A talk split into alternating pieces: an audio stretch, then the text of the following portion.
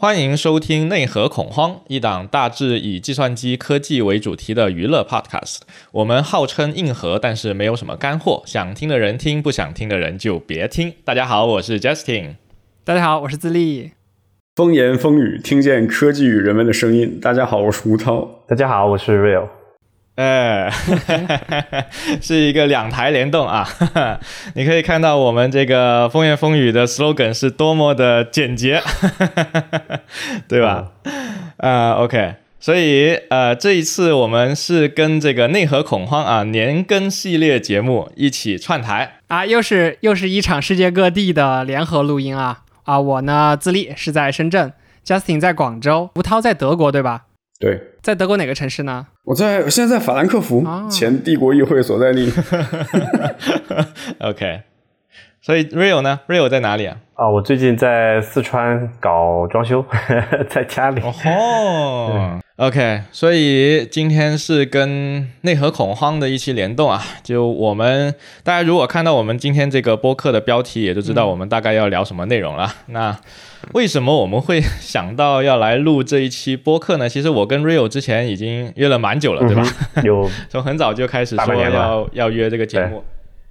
对对对，大半年这个 你你们这个埋了多久啊？这个彩蛋，确实啊，但一直没有想到一个特别有意思的话题啊。然后我最近灵机一动啊，想到我们这个我台不是有一个呃这个灵魂三问的这个问题嘛？然后呢，就想能不能我们直接就把这个东西给它发展一下？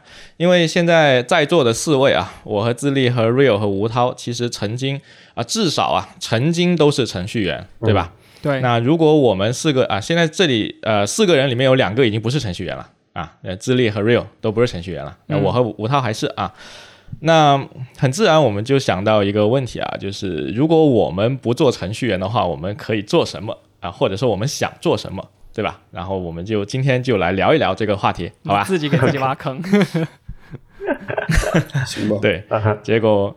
结果我们发现这个问题都是好难回答的。之前我们都是问嘉宾问题啊，现在现在我们要问我们自己这些问题啊，真的是啊，对自己给自己挖坑。OK，我们直接进入正片，好吧？嗯，先来一个开胃菜啊，就是第一个问题啊，第一个问题是我们四个人为什么至少曾经选择了做一名程序员？嗯，OK，那我先提问的啊，那那我先来回答，好吧？我先来回答，回忆杀，回忆杀。其实我觉得可能还有一点点代表性，就是我我小的时候的家庭环境也不是说呃好到可以说你未来就是继承家业啊什么的这样的一个情况，就是你不是富二代，对对对，不是富二代。然后我家有一台 PC，在很小的时候，大概九几年的时候就有一台 PC，所以我就很早的接触到了就是这些东西，也在所以你家做网页的过程中，这个很有意思啊，这个是我就我爸。以前他好像是要考一个什么，我忘了他要考一个什么东西啊，就考一个证之类的吧。然后那个考考证的那个课程要求他必须学西语言，你知道吧？我爸要去学西，所以你爸是个程序员啊？不不不，他是一个教师啊，但我也不知道他为什么要作为一个教师要呃，我不知道，我回头可以问一下。计算机应用很奇怪。然后，anyway 吧，就是在很小的时候呢，他就买了一台二手的 PC，就为了去考那个证。然后呢，那台他考完试了之后呢，那个机器就一直不用了，就沦为我的一个玩具啊。我很小的时候就一直在玩那台东西。然后到后来不是有那个互联网时代了嘛，然后所有人都去玩各种各样的网页，然后我就开始在上面做网页，然后觉得还蛮有趣的，就是能够自己去做一个东西出来，而且给别人能够看到。虽然说那个年代，呃，我做的东西肯定也也没没几个人能看得到啊，但是就这个过程是非常有趣的。嗯，我我相信大家在做那个职业选择的时候，就是一般像我们在中国长大的话，一般就是呃高考对吧？高考的时候考大学，你要选专业，你选专业基本上就大体决定了你未来职业的选择是怎样的了，对吧？嗯，嗯，我当时大学选择的专业就是软件工程，所以很自然的，我毕业的时候我就。投了这个程序员的简历，然后就找了一个程序员的工作。但实际上，在找程序员工作之前呢，我还考虑过当时要不要去做设计师啊。这个事情好像以前有一期节目讲过啊，就是呃，我当时没太搞懂，就是我是作为一个做前端的人，做前端的人一般会搞那么一点点设计啊，就我没太搞懂设计师和程序员之间的 gap 是什么，就是在学校的时候。但反正 anyway，后来后来我就发现我可能是在美术功底上肯定干不过那些美术学院的人，所以我就选择了做程序员啊。于是我就做了程序员。那啊，当时选择做程序员，后来做设计师的是智利。我觉得你对，你可以回答一下，你当时为什么会先选择去做程序员？对。那我跟你前面的很多经历其实还蛮相似的，但是我不是因为我爸要考证，我是因为我自己很明确，我想要一台电脑去玩，嗯，可能玩游戏更多一点吧。然后呢，我还记得我小的时候就是为了想要有拥有一台自己的电脑，就拼命的学习，然后考到很高的分，就可以向家长提要求了嘛。反正我们家是这样的。然后我大学的时候选专业也是完全凭自己的兴趣，所以我呢也是计算机软件工程这样的一个专业。我还是希望能够去做很多软件相关的东西，比如说是呃，不一定说跟游戏相关，但是我希望是大家能够在上面可以找到一些乐趣的一些我小玩意儿。然后我到了软件工程这个专业之后，我发现我能写出来的，我那时候学 C 加加，我能写出来的，一开始大一的时候可能是一些 command line tools 的这种。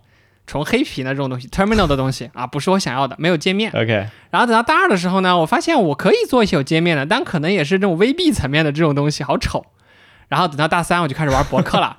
然后玩博客之后，我发现，哎呀，这个 WordPress 就可以搞得花里胡哨的，啊，很很符合我想要的这种需求。然后我就去开始做网页，自学网页相关的开发。那后面很自然而然的，我去。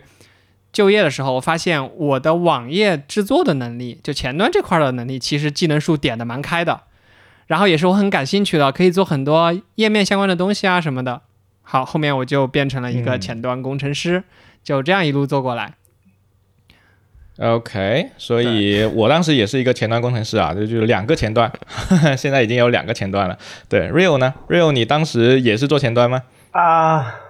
就我我跟你们的这个情况有点不一样哈，哎，我让吴涛先讲，因为吴涛的情况他其实跟你们比较接近，行吧？我是要从童年讲起，是九三年的时候我不用不用不用，随便你想什么时候讲起，对，你们都回溯到回溯到什么小时候家里有电脑对吧？那那我基本上也是差不多吧，就是九三年的时候我在天津。出于某种兴趣，开始觉得电脑很好玩，然后去少年宫上了一个计算机课，编程课，就是在纸和用纸和笔写程序。然后当时的青少年宫有很多很老的电脑，就是 Apple Two 以及基本上当时各种能跑 Basic 语言的机器。后来我自己搞了一台中华学习机，就是天津市仿造 Apple Two 的一台电脑。然后上上了中学才有了真正意义上的 PC。然后大学我学的是信息安全。就是密码学加通讯这么一个专业，隔壁的一个专业。然后大学毕业的时候决定留学，当时其实是一个分岔口吧，就是一方面我在投简历，另一方面在准备留学。然后当时面试了深圳的一个啊软件公司吧，应该是，但是一个工作的 offer 和一个留学的 offer 摆在我面前的时候，我觉得还是选择留学，因为还是想出来看看。然后就在德国读了一个通讯专业。通讯与媒体工程，通讯专业，对。然后，呃，我毕业的时候是经济危机，零八年经济危机，然后零九年基本上工作非常难找，我就开始各种找，然后找到一个做纯软纯软件的职业的职位，然后就基本上这么一直做到现在。嗯，我是我前端做过一段吧，因为我在大学里面是做学校网站的，就是。啊，是一个 Discuss 系统，但是我从大学开始，就是我从做助教开始写软件，最开始做的是一个叫什么 TSB，就是一个机场用的航飞系统的这么一个系统吧，就是，所以我其实基本上一开始是就是在做后端。OK，所以一开始是在做后端，那现在现在也是在做后端吗？我现在是云服务的一个技术客户经理，其实我已经不用写代码了，但 identity 还是觉得自己是程序员。嗯，可以可以可以，好，那最后来到 Real，Real 你呢？嗯，我想想，我我第一台 PC 应该是最开始也也用过很多那种国产的什么学习机之类的东西啊。然后那个时候学的什么打字啊，什么这个输入法之类，把基础搞。然后第一台 PC 应该是小学还是初中的时候，然后家里买了一台，然后呃那个很快就接入了那个拨号上网嘛，那个那个猫的时代，对吧？然后就开始去泡这个九六幺六九十，对对，泡各种什么 BBS 啊，什么这个，后来就有网页的这个东西了，就有论坛。然后当时是自己学过 C，学过 Pascal 啊，但都不是那种很系统化的东西哈，都是我甚至想不起来为什么要学 Pascal。好像是学校那个时候，当时有这么一个，当时计算机教育很多都是用 Pascal 啊，Pascal、Fortran 都很多人从娃娃抓起。但我在那个西南边，这个这个，也就是这种小小地方，也没有专门开计算机课，我有点想不起来为什么要学这个东西。无意中找到一本书呗，就像我学 logo 一样，无意中找到一本书。对，然后那个 C 嘛，就是那著名的这个谭老师那本书，是我们我在当当地能够找到的看起来比较正经的，然后有一点严肃的那种教材教教程嘛，然后就看了里面的各种什么链表啊这些东西。那个时候我才，我靠，应该是初中，对，就看的其实不是太明白。因为也没有人教嘛，那全部都自己在那里瞎摸索，然后一顿瞎折腾，就完全都是野路子的。然后后来读大学的时候，其实我我跟你们都不一样哈，你们三个其实都算是所谓的科班出身的这个这个程序员或者是这个这个工程师这个方向的。我其实是读的商科。哦，对。商科对，就是商科是是工商管理那种吗？嗯，偏偏理一点的，就是呃，我的那个具体的那个专业是跟就是当时还不是很火，但后来就比较多，就是做物流嘛，物流管理啊，对，所以它它其实是有很多是比较偏这个理工的，就是要计算那些什么，这个设计那些什么模型乱七八糟的。所以其实我的本科教育到我之前的高中也好，就所谓就没有没有像你们那么明确的说，哎，我一定以后一定要去做这么一个事儿，反倒是说我一直觉得把这个事情是一个兴趣嘛，啊，又要开始凡尔赛了？不是不是，就是就是凡尔赛预警，就是就是这只是我我觉得比较好玩的一个东西。然后我我特别印象特别深，就是大学的时候不是那时候很多同学还在写作业什么的嘛，我我的印象很深，就是我能够。尽量在计算机上做的事情，我都尽量做了。一个是因为我不喜欢写字，就是写字对我来说是个很很烦恼的事情，我都把它呃打打印出来嘛，就写好了。然后当时还为了这个事情学了各种什么呃拉泰全拼这些东西啊啊好，那个很高级的那个那个那个数学公式的那个，一个是要排数学公式，主要是我用来排图表，因为当时学的那有几个专业课，它是需要画那种。啊，图的对，然后但是最呃，但是后来是出国念研究生的时候呢，啊不对，应该是先去本科的时候，最后一年是有有半年的时间去国外交换。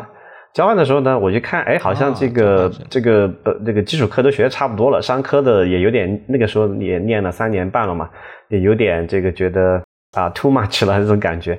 小学开旁边有个这个计算机系，哎，看他们在搞什么，这个反正自己也比较 比较感兴趣嘛，然后就去那边旁听课，然后那个那个那个老师就说，哎，你你这是什么情况？我说我过来交换生，然后过来旁听一下可以吗？然后他说也没问题啊，反正也人也很少哈。然后后来就这么机缘巧合跟那个跟那个老师就认识了，然后他就那个交换项目结束的时候，他就问我说：“哎，那你想不想留下来呃读研？”我说：“那个时候当时我已经在国内有一些这个这个计划了嘛。”然后我说：“这也没这么一个计划，而且当时家里也没就是也没什么钱嘛。”然后我说：“这个出国读书还得要挺花钱的。”他说：“不用，有奖学金。”我说：“啊，还认识？”我说那好啊，可以，所以所以我就后来去读研的时候就去选了这个 CS，然后是偏那个，哎，你们三个都是学是偏偏工的对吧？我我听下来，软件工程、通讯啊都是偏工的，算工科吧？对对，算工科叫 engineer 那个那块的嘛。然后我我去读了个偏理的，就是就是 science 那个，就是跟就更抽象的那个东西。然后念了半天啊，OK，呃，反正就是凑合毕业了嘛。然后当时那个我导师又问说：“哎，那不要念不念念个博士？”哎，我说：“哎，我觉得也有点 too much，你让我先缓缓。”然后那个时候是 一一零年、一一年的时候，我说那个时候北京不是刚好就各种创业的这个小高潮就开始了嘛？我说这样，你让我 gap 一下，我我先回中国去瞅瞅他们在干嘛。然后我就跑去。那个北京就是加入了这个知乎那个团队嘛，然后就那个开始在做了做了一段时间的，就 technically 是我人生中唯一一段职业的程序员经历。OK，对，然后那个时候又是就是，如果你们按前端后端来算的话，那个时候好像还是偏偏后吧，因为主要是做些 infrastructure 的事情，什么这个密码登录验证啊，什么数据库的那些呃东西啊，什么这个发邮件啊，就是对吧？就是在我记得在相当长的一段时间内，就是你们会收到一个知乎的那个所谓的那个 newsletter 嘛，还有这个所谓通知邮件，那个时候还是前互联网时前移动时代。所以那个那个东西都是都是我我我那个在后台负责的，然后也搞了很多这种底就是比较底层的事情，什么拉网线啊、装修、装修、装修办公室、搞机架什么的东西。哎，做过做过，水晶头是 我我现在我那我那天最近不是在家里装修嘛，我还买了一卷那个网线，买了这个那个刀，还准备打了几个头子，对。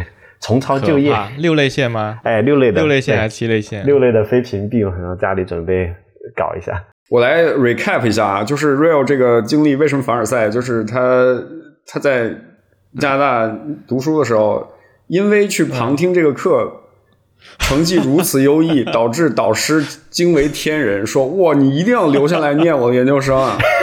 你一定要留下来念我的博士生啊！就是就是这个水平了，明白吗？牛逼，盛情难却。没有啊，但是也不是什么特别好的学校，外行秒杀科班的水平。不只是碰巧说刚好跟 跟那个老师比较投缘嘛。那那个老师是个哎，跟吴涛还有点关系，就是他是德国人。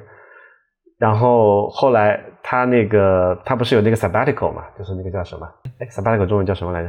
就是就国外的大学的教授，他每隔几年，他是有一年的时间，他是可以去外地另外一个地方去讲学，交换讲学应该叫对对访问学者之类的，对对。但国内好像没有这个惯例吧？然后当时他不是德国人嘛，他就就就说，哎，我要去德国。呃，那个待一年，你说你要想不想去看一下？那我跟他关系私私交挺好，他说，哎，我说，哎，行啊，反正我也没去过欧洲，对吧？就跟着他去了。然后也是因为在德国的关系，还跑还跑去吴涛那里蹭了几次饭。我就是我第一次见到 我第一次见到 Real，就是他跟着导师在德国做研究的时候。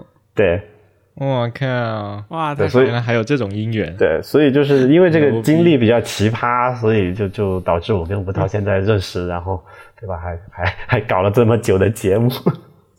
有十多年了，很有意思，很有意思。我去德国应该是零九年的时候，对。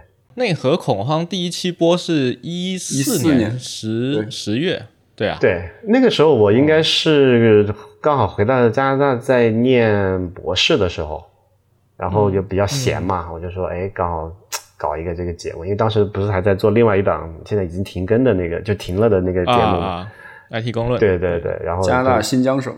对，搞了一个这个 这个分支的节目，就专门跟吴涛聊这个比较 geeky 的一些话题，对，很有趣啊。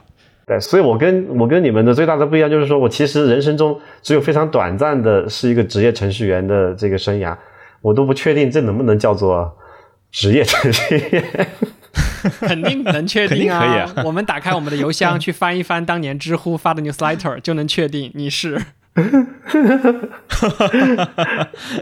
OK OK，对，好，那以上就是大家至少曾经是一个程序员的一个经历了。对，那接下来进入我们下一个环节，就是首先呃，两位现在已经不算程序员的，先来说说后面为什么会转行吧。来，资历先来吧。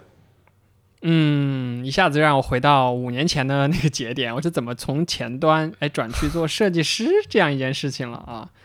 其实，其实我觉得是因为我，我想离用户更近。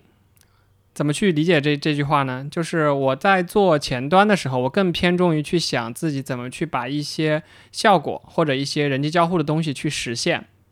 包括我更多的去做像页面布局、像 CSS、HTML、JS 的一些动效。然后我每天我每天把它做出来，比如我每天把一个东西做出来之后，我会觉得啊。这个实现了，那用户他用它的时候是什么样的一个效果呢？其实我不知道，我只知道我实现了，我交给了产品经理，然后我告诉设计师，嗯，你的哪些东西我要打折扣，哪些东西是完美实现的之类之类的。然后我突后来我突然醒悟了，我觉得我很喜欢去看像苹果的那个那个 H I G 人机交互的那些东西，我觉得这些东西为什么我不能更深入的去研究它呢？然后发现这个范畴其实是要往上层、往上走一层的，就是往前端的上游，可能是视觉设计，再往上游交互设计，甚至再往上游产品，就是按照互联网的这样的一个流水线来的。然后后面也是面临了一个职业，就是我们我们团队的重重组啊，还有一个职业规划的选择的问题。在那个节点上，我其实有两个选择的，一个是做项目管理 PM，另外一个就是做交互设计师。我其实当时并没有那么多选择，说我还可以做视觉设计师，为什么不去选？不是的，就是很限定的这两种选择。然后我就想，嗯，我自己到底想要什么？我想要更了解用户，更知道人们的感性的那些东西是什么，偏重心理，比如心理学上的一些东西的东西，是我很感兴趣的。于是我就选择了说我去做交互设计。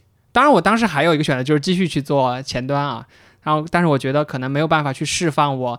那么多的就是创造力的东西，因为我逐渐的发现，有一些东西我无法做出来，就是我自己想的一个天花乱坠的点子，我发现用代码可能实现不出来，它不是，它只是一个概念稿上的东西的时候，我就很沮丧。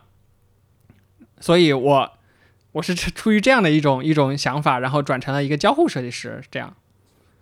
当然，刚才智利说的这个设计师和产品经理的这个流水线的模型，其实是国内几家大公司比较流行的一个模型。那并不是所有的团队都是这个样子啊。当然，就比如说小的团队，它也许可能啊，也不用小团队。就比如说苹果，苹果很多典型的团队，它就是工程师和设计师可以在一起去把所有的事情完成。对吧？但有的时候设计师会主导的更多一点，那就会更偏向你刚才说的，呃，怎么去设计一个产品的思路，然后怎么去设计这个用户如何跟你这个产品的交互。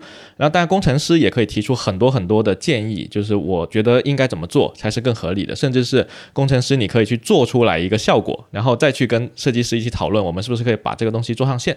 其实前面我做了大概有五年多五六年的这个前端工程师的这个样子。然后我后面发现，我那时候很喜欢去做游戏相关的东西。其实后来我们有一个自己拉了个很小的公司，那几个同事拉了个很小的这种 team，去做了大概现在有五款小的这种游戏了。那那个时候我在做游戏的时候，我就没有很 focus 在像那个计算机图形学啊，还有一些 canvas 啊这样的更偏程序方向的，我更偏向于数值策划。那时候已经开始做一些数值策划的事情，还有创意策划的事情，所以已经开始在慢慢的往往产品的那个。方向去走了，去揣摩用户玩这个游戏的时候的一些游戏性的东西，嗯，他会不会觉得说有趣啊？这些事情，还有一些运营手法的东西，都是那个时候慢慢慢慢培养起来的。所以我觉得渐渐的驴，你还记得当时我们很流行的一个词叫全站工程师，你记得吗？对吧？现在就爆站工程师了，就是独立打造一整个产品。我其实一直以来想要去做这样一件事情，嗯，所以慢慢就往上走了。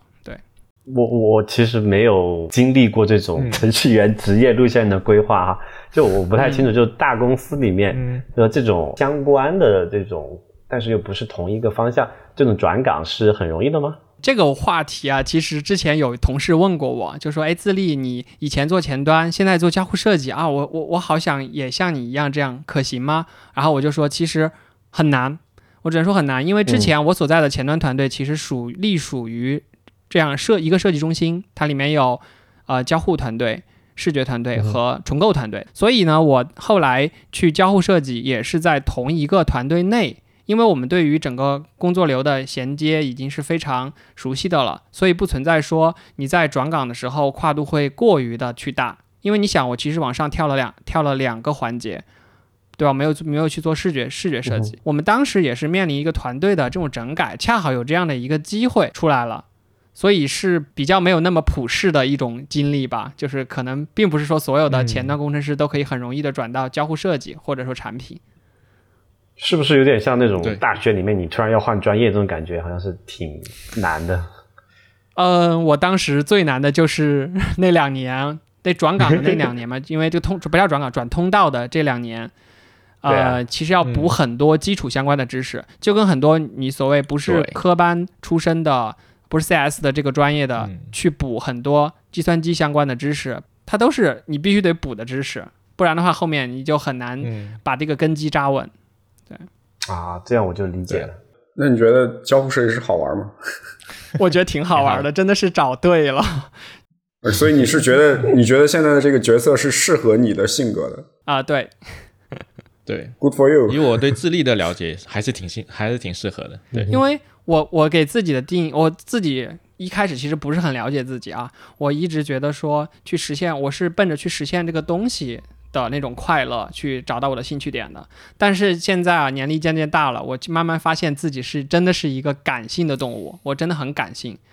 然后我对于逻辑和感受，如果你让我做二选一的话，我会选感受。我并不会去选逻辑性更强的。你像编程里面很多东西，它的美其实来源于它的这种规律性，或者说叫规则、严谨性等等。而我更喜欢去研究人们对它的这种。反馈，他是怎么去感受你所做出来的东西的？这些，哪怕你说我这个东西在严格意义上是很完美的一个东西，但用户为什么不买账，或者用户为什么买账？我我我更好奇这些东西。所以现在的这个跟用户打交道更直面的这个交互设计的，嗯，这个专业可能是我现在兴趣点的一个。一个释放吧。其实有有这方面的兴趣，也未必会说就是动力足够大到驱动你就是转一个通道。因为刚才也说了，换专业其实会有带来挺大的一个困难啊。不过刚才这里也说了，就是当时是有那么一个契机存在，所以也算是一个机缘巧合的一个机会啊。那 Real 呢？Real 之前就是本来是好好的做的这个后端的 newsletter 程序员，怎么后来变成了投资人呢？对吧？其实就就我就说，因为我这个没有一个职业路线，所以这个也不叫这也不叫转行，好像有点难，OK，不太精确去描述这件事。对，就就就是说我，因为其实我现在为止哈，就就刚才我们在录节目之前的一个小时，我还在写一一段代码，哈哈。对，就其实我这么多年虽然没有做职业的这么一个程序员，但其实陆陆续续还是写了很多东西的。因为第一个就是说，嗯，它是我的一个兴趣爱好吧，你看不让我这么这么理解，就是我想有一些东西，嗯，没有，我想把它实现出来，那就自己做一些东西，但不一定是对外发布的，也可能是说给有限的一个几个人用。嗯，那对，那比如说最近我我就在做一些跟这种就是。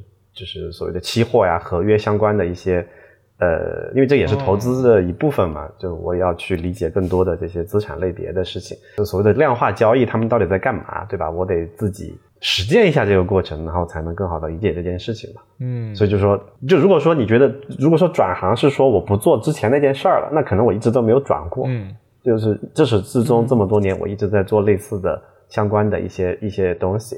但呢，你说我把它作为一个职业，好像又不太对，所以我觉得有点有点难以去描述这么一种奇怪的状态。对，我觉得呃，可能对 Real 的情况来说，就他 Real 是我认识的会写程序里面写的最好的之一，可能有点像像英语使用者或者是。某种某种技能的拥有者，然后你你的人生可能经历很多变化，但你一直会用那件事情，就是就好像你一直在说英语啊，你的职业一直要求你说英语，或者说你一直觉得说英语。哎，对这个比喻很好，就是就是我觉得，嗯，写程序本质上是一种技能嘛，那我觉得在从技能使用者这个角度来说，Real 可能是非常。技压群雄的一个人，也也没有，也没有，谢谢，有就是很高的一个评价。就是我我觉得好像是一种对话，比如说我我做节目是说是跟呃跟比如说跟吴涛对话，现在在跟你们对话，就是他是我向世界表达的一种方法。那写程序对我来说，就是说我向软件用用用另外一种方法去跟世界对话。对对对，然后我要它实现一个什么样的东西？就我我其实从来。很少把它作为一项这个呃职业来来看待它。那这个时候我就说，那那我可能很难说，我我就不做程序员了。我我可能就是一一直都是，因为你具备这个技能，好像你你会你会比如说加斯汀会讲粤语，对吧？我现在还不会讲粤语。那但你说加斯汀说哪天你会突然不讲粤语了吗？好像也也不会，对吧？那至少从职业上来说，一开始呃曾经试过以程序员为职业嘛？嗯。但你现在你的职业并不是程序员，那那现在如果你向其他人介绍你的职业的话，那 Real 你在做什么呢？嗯，我在做一些所谓的这种资产管理的相关的事情，就是一个是就是自己的钱或者是别人的钱，它需要有一些那配置或者是做一些操作，比如说啊要做一些，比如刚才讲这个合约或者是期货这种啊。嗯，这种投资，那投资人，我的工作就是，对我的工作就是说，是做这件事情。因因为因为之前我的还还比较单纯一点，就是所谓的一级嘛，就是说呃，就是所谓的 VC 哈。但其实现在因为有更多的需求之后，就要 cover 更多的这个所谓的这个可以投资的品种嘛。所以就说，就就其实就经常有人说，哎，他是一个投资人，对吧？但就是这个东西很虚头巴脑的，对吧？就是。你说你自己买买股票，你也可以是投资人，对不对？然后你说你去，你你你你去这个炒了一个什么比特币，你也可以说是一个这个 crypto 的这个投资人，对吧？但但他到底是一个职业吗？我觉得好像也也很难说。哎，我其实有一个很宽泛的。投资人的定义啊，对对对，就特别是没有人给你发固定的薪水这种情况之后，你要为自己的所谓的这个 performance，就是自己去去做一件事情的这个结果负责的时候，你就会发现好像职业这个概念，我就就就有点难以难难描述这个事情。嗯嗯，我有一个定义啊，就是财富自由者。那倒也没有，就是投资人吗？就是还是要考虑很多这个的。我我不知道你们怎么定义这个事情。对对，这个门槛很高。哎呦，你这个门槛太高。投资人有的也是打工投资人，就是投别人的钱嘛，然后帮别人理财嘛。嗯，不不不，我的意思是，real 是一个财富自由者啊。财富自由，我觉得也，我觉得也没有啊。我觉得财富自由的定义其实每个人都有不一样嘛。就是说，啊，是呃，就怎么来？你你挣的比你花的多，好像你就财富自由了，是不是？就就就最啊，你说的是 fire，需要当事人自己讲出这个这段话，他才能财富自由。对对对对，就是别人很难去定义你那个东西的。比如说，我还有很多事情想做，那这些事情可能需要花费很多的钱。就是我不是说我有什么东西想买，这个简单，我就我心目中的财富自由者。real 可以，我觉我觉得我觉得也也也，就是说我，但是我是觉得就是说是是嗯，是你有一些更多的事情想做，而你还没有具备那个资源去做的时候，你都永远停不下来。嗯。呃，OK，所以马一龙也是不自由的，他要上火星。Yep，对他没上到火星之前，他应该是不会 不会停的。对对，他上了火星之后，他可能就想去木星了呢，对吧？对吧？所以就是对对对，有些人来说就根本就没有这么一个终点，我觉得。但我还是有我还是有一些终点的，这个我们后半节再讲。啊，OK，好，可以。对，哎，那 Anyway，呃。至少之前有一段时间，就是你每天的工作啊要做的事情是面对写代码这件事情，但你现在可能就呃每一天要解决的问题不再是写代码的问题了，对吧？那是什么原因促使你去呃从一个解决写代码问题的状态转变成现在的这种解决其他问题的状态呢？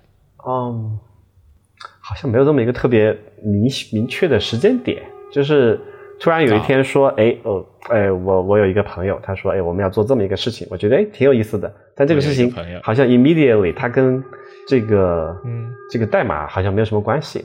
我那好像也没有关系啊，就好像刚才那个例子，就是加斯汀说你会讲粤语，我不会讲粤语。突然有一天说，哎，我们来一起做一件事情吧，我我们来聊一个节目吧，我们不用粤语聊，我们用英文，我们用这个普通话聊，好像也就很自然的就就切过来了，就大概这么一个状态。挺好的，挺好的，这个状态很棒。对，OK。那刚才我们聊了两位已经转行做了其他的，或者说没有转行，只是说呃换了一件别的事情去做。我们还有两位还是程序员的，那能聊一下你们对于程序员这个职业的 这个想象吗？或者说你们现在在工作的时候，当下有一些什么新的理解呢？那 Justin 先来吧。呃，刚才 Rio 说他也是个程序员，所以我们至少有三个程序员，两两个半吧，两个半。OK，So anyway 啊，我们这个这个话题其实应该限定在当下的全职的工作跟程序员相关，好吧？对，这样可能会更精确一点。对，就嗯，对，大家刚开始录之前啊，其实吴涛已经简单讲了一下，可能现在每天的主要的时间并不完全是在写代码了。那其实我也是一样的。然后刚才听 Rio 在说。啊，就是写程序、写代码这件事情，其实就像是一个技能，然后一直都会用的。这个其实我觉得，呃，跟呃我的想法也是完全一致。我我觉得可能在座四位都是加一加一，呃一样的这么的一个习惯。对，尤其最近我跟智利还在做一个小玩具，我们俩都是就对吧？智利已经是一个全职的设计师了，但是呢，我们去解决一些特定问题的时候，还是会很自然的就想到我们应该用代码。去帮我们解决这个问题。我们应该去写一个系统，我们应该去写一个玩具来解决这些问题，对对吧？周末还所以，我我们其实也是一样的。对，然后刚才那个资历的问题是，呃，对这个程序员这个这个这个工作或者说这个职业有没有什么新的理解？嗯，其实我们刚才前面也讲到，就是呃，大家会去一开始选择做程序员这个职业，其实我们四个人都是对于写代码和创造这个事情是有兴趣的。对吧？至少是对写代码这件事情很很感兴趣。那其实我一直都很想要去创造一些东西，包括小时候做那些网网站啊什么的。这个那是当时的那个状态。我现在是一个 iOS 和 Mac 的一个客户端的开发，那我可能有的时候会使用。呃，客户端的方式来表达这个 app，以及最近我和自立在做的那个东西，那可能是更偏后端的东西。所以，使用哪一种工具、哪一种语言、哪一种表现方式，它其实不是最重要的。重要的是我们在创造这个东西的过程，写代码可以成为我们的一个途径、一个工具，而我们一直会去使用它。所以，重要的其实不在于说写不写代码这件事情。那我刚入行的时候呢，其实我对于说，呃，无论是大公司、小公司吧，反正就是做程序员这个职业，就把自己的兴趣爱好发展成了一个能赚钱的东西，还是抱有一些美好的想象的。加一加一。然后呢，在对，然后在呃开始工作了之后呢，其实也有过那么一段时间，有个好几年的时间，其实呃大家的工作状态是比较的理想化的。呃，会释放很多的创意，会去花好多的时间和精力在根本不重要的事情上。那在我们现在看来是不重要的事情上。那我也参与了很多的这种创意项目，然后整个过程非常开心，因为你可以在这个团队里面起到一个就是像类似于主导的一个作用。你可以大家一起讨论应该做什么，以及做了这个东西之后它会有一个什么样的效果。嗯，但是后来呢，你就会发现。公司之所以叫一个公司，是因为它组织这个这些人是为了赚钱的。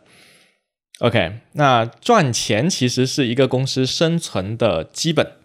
你不可能说有那么一些人每天消耗那么多的薪酬，然后这些都是成本，还有人力成本，呃，一直在做一些不赚钱的事情。所以后来我就明白了，其实如果呃，它是一个职业，尤其是在一个大公司的体系下的一个职业的话，那么你想在这个职业体系里面去做到这个体系给你所谓的呃有价值的东西，那么你只能去做他认为有价值的东西。那么这个是我目前对我当下这个职业的一个基本的想法，就是我在工作上。我会尽量去做这个体系里面告诉我的有价值的东西，但是这个价值跟我本人的价值，它未必是完全对等的。嗯，这个没有问题。OK，那么我可能就会有一部分的业余时间会去啊使用写代码这个技能去。做更多的事情，比如说，如果我在一个大公司里面只研究做一个方向的写代码的话，可能比如说我做客户端，那我们公司有非常多的这个客户端的专家，他们研究的非常深。呃，什么汇编啦，什么那个底下的 ARM 架构的那些东西，他们都研究的很多。但我可能本身对这个东西不是特别感兴趣。但他们研究好了这个东西之后，他们对于公司来说是很有价值的。但对我个人的价值来说，它的价值不是特别高。那我可能会更倾向于去学很多很多的工具，我会把这些工具用在实现我的创意上。那对我来说，拥有更多的工具，它对我来说就是价值更多的一件事情。所以我的业余时间会去放在。啊，写更多奇奇怪怪的小工具上，包括我们最近啊在做的那些小玩具啊，就是这样。所以，嗯，新的理解的话，就是我刚才所说的这些，其实都是蛮现实的。我觉得，就是对吧？毕竟你作为一个职业，呃，能够赚钱、有收入、养活自己、养活这个家庭啊，它就是现实摆在那里的地方。所以，也就是我们后面会聊到一个比较理想化的问题，但现在是现实的这个部分。所以啊，anyway，那现在来说呢，就是，呃，所有的这一切，我目前可以做的还挺好的，就是呃，也不会有什么特别超出我能力范围的问题解决不了。当然会有一些让我不舒服的地方，呃，尤其是我当下的工作，其实大部分时间也不是在工作里面写代码了，我可能会偏管理的地方会稍微多一点。那么跟人相关的那些事情，其实就是我超级不擅长的。我我觉得很多程序员都是这样，对吧？所以这就是为什么很多海外的公司它会有专门一条线是做 manager 的，因为你不是 engineer 嘛。对。那你不擅长做做管理的事情，你就别做管理，就就就它分的比较细。但国内的话，可能还是两个会搂在一起。你既要做技术管理，就是像 tech lead 这样的一个职位，你也要做人的管理，就 people 呃 manager 这样的一个职位混在一起。所以有些我擅长的，有些我我不擅长的。但是目前反正就是这个样子，以及我能够在业余时间去创造一些有意思的东西。哎，国内的这个大公司，它有所谓的这种技术专家的这个路线吗？就他也不用去走管理岗，就纯纯粹研究技术就好了。啊，据我所知，几家头部的大公司，像什么百度、腾讯、阿里啊，其实都是有类似这样的一个职业通道的，就他们会有一个呃技术的专门通道，对，还有一个呃管理的专门通道。呃，管理的话，应该理论上就是看业绩，因为一家公司的最后能赚多少钱，这个才是一家公司最最重要的部分。尤其 Real，你做投资，这个应该更更更有体会，对吧？如果你技术很强，但是赚不了钱，那这个公司早晚也是也是白玩。嗯，但是国内的话，它会有一个呃老的传统，就是一般一个人他慢慢做到一个技术上比较高的层职级的时候，他的管理职级也会跟着上去。所以这是老的职级管理系统不太好的地方。但现在我也看到，就是这些公司他们有在努力的去分开。这两个线啊，就是你可以只做专家，嗯，完全不做任何管理的事情；你也可以只做管理，完全不做任何专家做的事情。但是跟 Facebook 和 Google 他们比起来，呃，我觉得还是差的比较多的。对，这这个这个还要慢慢的发展。就国内其实还不能说你就直接做某一个方向的，就是那个万里挑一的那个人，但是。你还是得啊，你可以这么做，但是有点难。对，对你你可以这么做，但是会非常非常难。就就跟我上次跟那个 Facebook 的朋友聊天，呃，他们是可以灵活到我今天想做 manager 的，我就去申请，我去做 manager，对，然后我跳过去，然后过两年我发现 manager 不适合我，我就回来做 engineer，这个是完全没有任何问题的。但是在国内的公司，你要这样反复横跳，其实会很难。嗯，对，非常难。而而而且我我之前上学的时候，经常会看一些这种所谓的 paper 嘛，就我看很多那种比较就是就是研业界走的比较深的，就不光是在学术上啊，不光是在这个工业工业上，还包括在学术上，它很多文章也是来自于这些各个公司的这个所谓的研究部门，对对对，他们有这个所谓的 researcher 这种所谓的，在 Google 叫什么来着？什么啊，principal engineer 啊这种之类的，对。对对对。对对，就他们其实。还有在这方面的贡献，它国内这一块好像是这几年才开始看看陆陆续续有一些这种更加这种偏研究性的技术专家的呃出现哈。呃，其实应该一直都有，但是它它是这样，在国内属于是一个稀缺动物，嗯，就非常非常少，这一波人非常非常少，嗯。嗯呃，阿里和腾讯还有百度应该都是有一些所谓的研究院，跟跟那个微软研究院是类似的，对，就是会招一些学历特别高的人，比如说。啊，这个地球上单位面积里面博士密度最高的人啊，等等之类的。这些人来了之后呢，他不会像我们做工程一样，就每天去应对很多用户还有实现流程上的那些东西。对，他们可能会研究密码学，会研究音频，会研究视频编码，那，编码如何让它优化。比如说，我们正在用这个腾讯会议做做推流，对吧？对。那这个推流的过程其实有大量需要去优化的地方，这些专家就可以去做这个事情。这个是，但这种还算是偏工程一点的专家，还有一种是纯科学家，你知道吗？就是大公司可能会花很多钱去邀请这些纯科学家，他们会在他们应有的领域去做出贡献。呃，举个例子，对，举个例子，像那个啊，吴涛不是在做这个呃云服务相关的架构的东西嘛？那你这些服务器最终是要变成一个实体的机器，落地到某个机房的，对吧？嗯。那你的机房如何去设计？然后你的服务器。呃，怎么去做那个冷备热备，然后怎么去设计这个架构等等之类的，这些都是有专门的人去做的。当然这块不是我的专业啊，吴涛到时候可以补充一下，看一下这个国外的这个架构师他是一个什么样的这个状态。对，所以但在我看来，就是就是国内的这一方面的话，这些人其实都蛮稀缺的。如果你真有心想要做一个专家路线的话，嗯，会非常非常难。而且还有一个很重要的点，就是我们绝大部分。毕业生都是被呃业务部门招过去的，嗯，对吧？因为这种这种科研部门其实招人很少。那你作为一个业务部门招进去的人，你想要在业务部门里面成为一个专家，那么你最好祈祷这个业务它是顺风顺水的。为什么这么说呢？中途被裁掉了，对吧？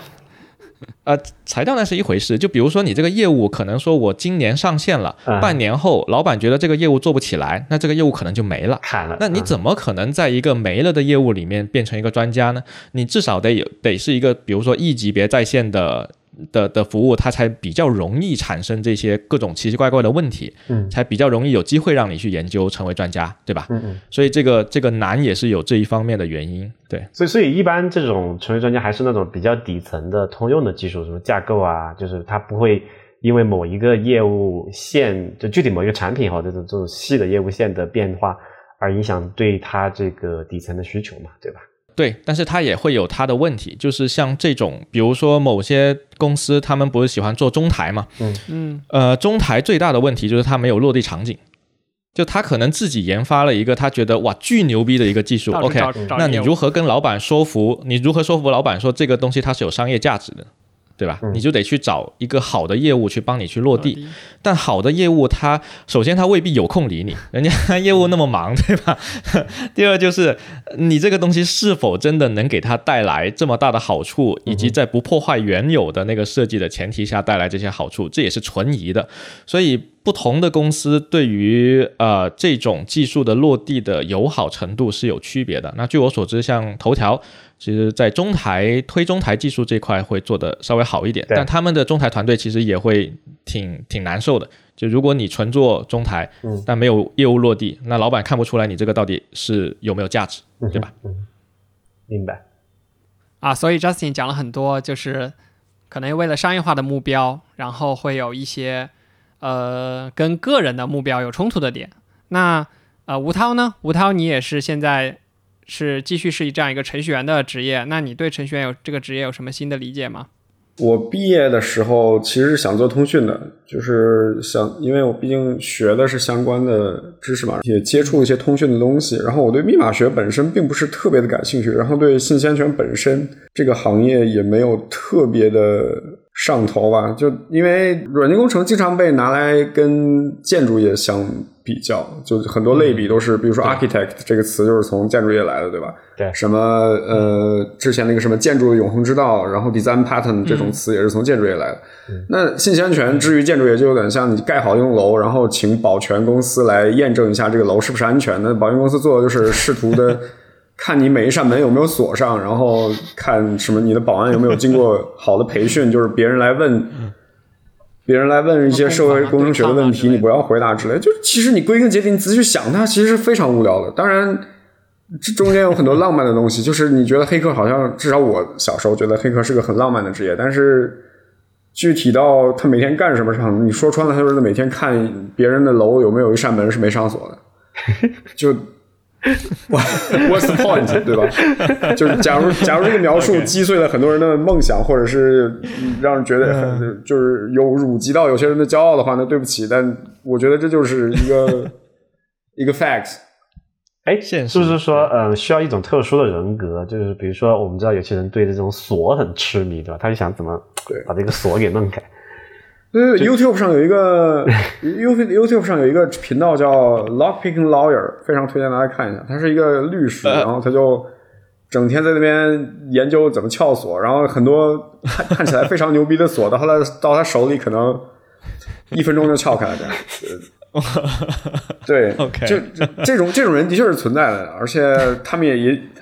对他们也以此为乐，但是至少在我这边，我觉得信息安全是一个相当无聊的职业，因为你没有在 build something，就是你他没有创，他没有创造性，但。当然，回到我刚开始入职的时候的一个想象，就是我想去从事通信相关的个行业，然后做一些，比如说我研究生的时候做的那个项目就是飞控嘛，就我觉得航飞控这个东西还是很很有意思的，而且能够每天看着跟大飞机相关的数据，就是活在航空行业里，可能是我那个时候很向往的一个职业。但是因为遇到经济危机，那个公司也没有在招人，然后嗯。当时也是出于某种原因，不是很想回国，就在德国开始胡乱找工作吧。最后有一点，然后投到了一家做市场研究的公司，然后最开始是做数据库这方面，就是所谓市场研究，就是因为你作为一个商家，你开发了很多产品，然后你投向市场，但你不知道这个东西卖的究竟怎么样，因为你能拿到的信息终究是片面的。然后市场研市场调研公司就是去收集这种真实的销售数据，比如说你呃，我当时是为唱片行唱片行业呃服务嘛，就是唱片业，比如说你是当时的四大呃唱片行之一，然后你为一个歌手做了一张专辑，你想知道这个专辑到底卖的怎么样，以及它是从什么渠道卖出去的。然后市场研市场调研公司基本上都是做这个的，他会去所有的超市、呃音像店，包括流媒体，搜集这个歌到底被什么样的人买走了，就是这些人大概住在什么地方。我不知道中国怎么样，但是至少在德国，有时候你买东西，他会问你你邮编是什么，就是结账的时候，他说如果对如果方便的话，你你能告诉我你邮编是什么吗？然后你说一下，然后他就会把这个邮编。输在那张小票上，然后你这个小票上如果恰巧有一张专辑，然后你就可以大致明白你的消费者是什么，是从什么地方来的。然后这个公司就是收集这样的数据，然后把数据汇总，然后做成一个数据分析的产品，然后卖回给唱片公司。呃，我基本上做的就是这种这种数据的处理。嗯，呃。但是工作本身其实还是挺有意思的，就是你会我每天打交道的就是啊，上周的销量冠军是谁？就是这个 大家在那个嗯广播里面听到了什么什么什么什么排行榜，Oracle 公信榜这种东西，它其实就是归根结底就是从从销售数据来的。对，嗯，对，然后这个方面，呃，我就是从这个。因为我大学的时候数据库学的还可以，然后我就开始搞数据库这块。后来在这公司做了将近四年吧，然后就达到了那个，就是你可能你在职业里面呢有一个时刻，你会觉得啊，我每天做这些，嗯，全都在我的 comfortable zone 里面，然后我觉得了无生趣，然后对，然后四年之后我就达到这个点，然后决定跳槽，然后。呃，也恰巧是一个猎头公司找到我，问我想不想去一个初创公司，因为在这个市场调研公司的职业是不那么核心化的，因为他们的呃核心业务还是做分析产品这一块，呃，business intelligent 相当于，然后做做数据库的话，可能对于他们来说并不是那么的重要，至关重要。然后我想去一个初创公司的话。可能会有更好的发展吧，for whatever 什么原因，就是而且做的东西是我没没预告过，然后我就去了一个在线赌博公司。呃，这么刺激的吗？对，赌博这件事情在德国是需要 license 的，然后他们有一个 license，然后他们做的最主要的业务是赌球，嗯，足球、篮球那些。最主要的是足球，因为足球在德国是一个非常大的法兰克福 top one 的一个国民爱好嘛。然后赌球赌球的人也很多，就是嗯，具体赌法就是，比如说最简单的就是你压哪队赢，对吧？然后你可以压哪个队谁进几个球这样，然后你可以 combine，你可以说我不仅赌这个队的球，不仅赌这个队赢，而且我还赌这个队的守门员会进一个球，然后 对，然后这个赔率就是非常非常高的，嗯，诸如此类。然后进去之后学了很多赌场相关的知识，比如说二十一点为什么 就是为什么轮盘赌，为什么轮盘赌永远是庄家获获利这样，然后通吃啊。然后呃，进去之后挺还挺有意思的，而且他们嗯总部在马耳他，然后还顺便去马耳他逛了逛。但是怎么说，在这个公司因为是初创嘛，然后一开始只有十个人，然后后来慢慢扩张到四十多个，然后也开始。呃，做一些 tech lead 方面的事情，嗯，数据库这方面倒是被扔下了，反而开始做一些，比如说我做一个 iOS 的客户端，然后做了一些杂七杂八的东西，然后就觉得这个公司它管理上不是特别的有。有有前景，就是我觉得这公司可能会有很好很好的发展，但它不会特别的特别好。后来我就跳到一个做专门做数据库的公司，因为我觉得可能我对数据库还是有点偏爱的吧。对，然后在数据库公司就是做数据库本身的操作系统，因为数据库是一个非常深的、非常广的领域吧。我们做的是一个 in-memory database，像 Redis 那样吗？对，它是跑在集群上的，然后这个集群本身需要一个操作系统。然后我就开始做这个集群的操作系统，当然不是从零开始，因为这公司其实现在已经蛮成功了。然后，呃，当时的操作系统就是给相当于给操作系统实现各种各样的功能，比如说什么监测啊，嗯，然后什么自自自举啊之类的。然后这里有个契机，就是我开始把它做成一个云服务的镜像，然后你可以就是如果你想在云服务上跑这个公司的操作系统，在跑这个公司的 database 的话，你就可以。启动这个镜像，然后这这个镜像，因为你在云服务里面启动的过程跟在实体服务器上的启动过程还是有偏差的嘛，然后你要把它做成一个，就相当于我要修改这个操作系统，来让这个操作系统能够在云云服务里面跑起来。嗯，然后基本上就是这个契机让我后来去了一个云服务的公司，然后就做到现在。嗯。我觉得可能一直都是在，是每次切换职业的这个点，其实就是，哎，觉得我现在做的这些东西不再有趣了，然后想想要看看能不能再学点别的什么东西。嗯，我现在做的事情实际上就是在，呃，那个 Justin 刚刚说的，要锻炼自己的 people skill，因为我可能 people skill 也不是特别好，就就是一个有时候一个情商为负的这么一个状况，然后，嗯，现在要跟很多客户打交道，就是做一些。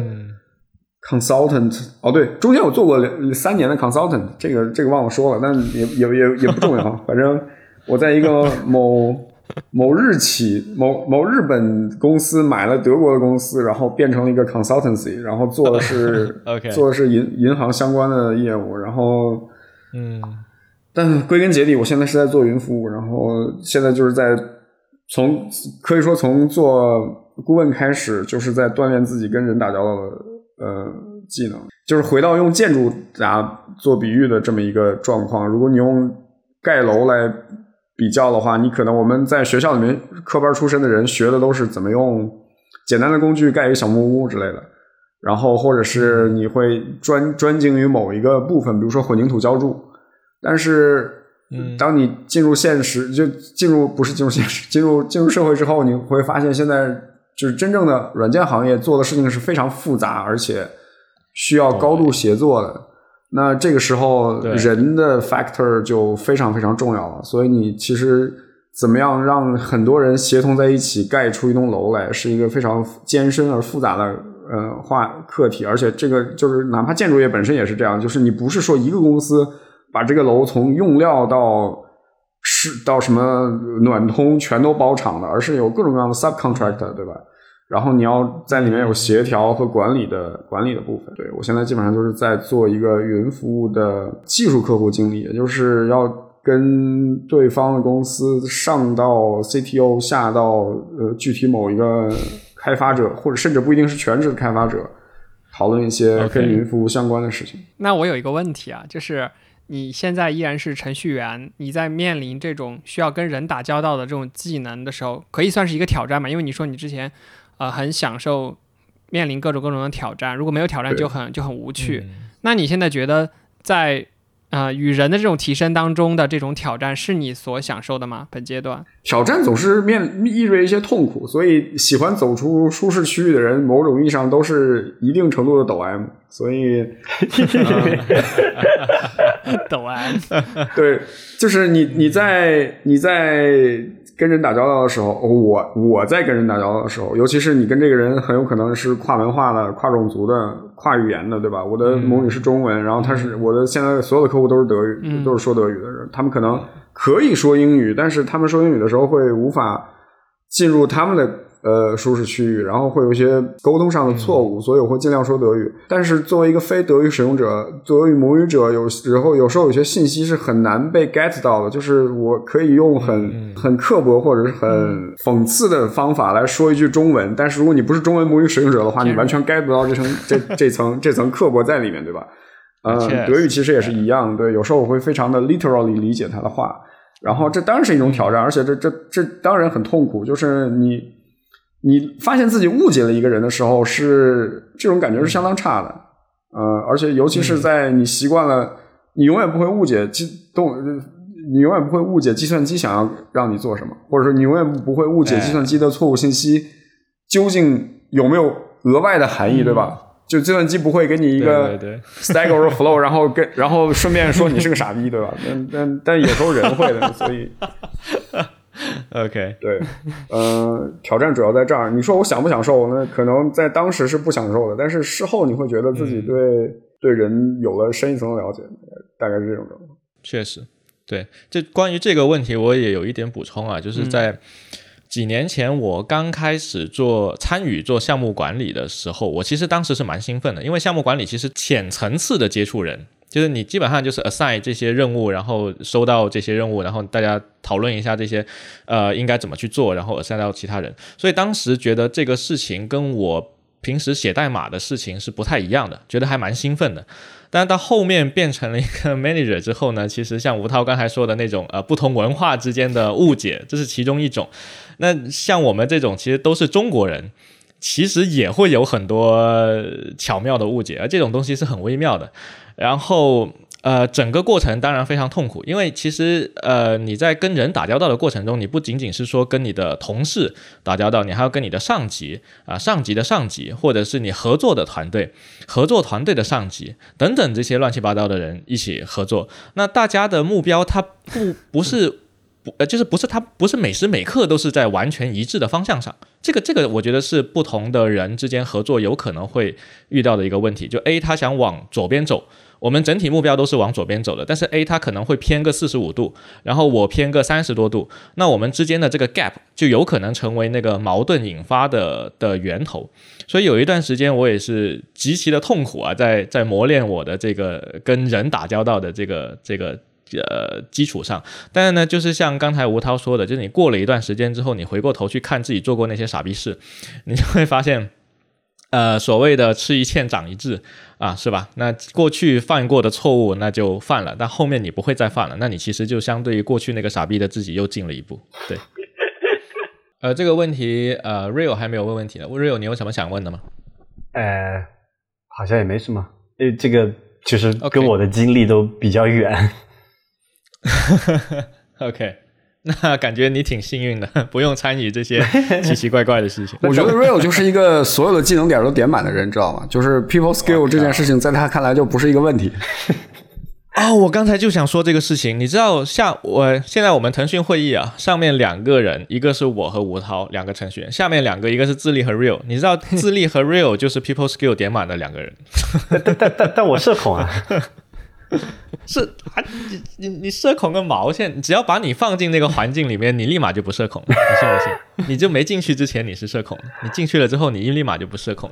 嗯，对，好吧。就 real 的社恐表现在一些很特别的方面，我觉得就是啊，什么方面呢？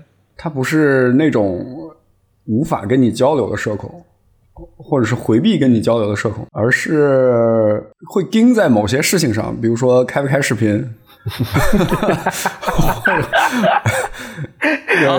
昨天我们辩论了半个小时这个问题。OK，这这时候没开视频。昨天，笑死，没有打开视频的 real 上是的吧？我觉得是是是。real real 不是因为不愿意跟你不愿意看到你，而是觉得看到你这件事情没有意义。嗯。OK OK，哪怕可以做手势。OK OK Good，好。呃，好，那刚才我们在座的四位都分别聊了一下关于这个程序员职业的问题啊，那接下来进入我们最理想化、最放飞想象的一个部分啊。这个部分是，如果不需要考虑收入的话，你想去做什么啊？记得这个前提是不需要考虑收入，也就是你当下的这个职业，假设它跟赚钱相关的话，你可以完全不用考虑这件事情。那也就是说。我不做程序员，没有了任何的收入，那我还可以继续做程序员。这个问题，呃，智利先来，好吧？如果无需考虑收入的话，你最想做什么？那那我来打个样。这个问题真的是很难回答，就想 想了好好几天啊。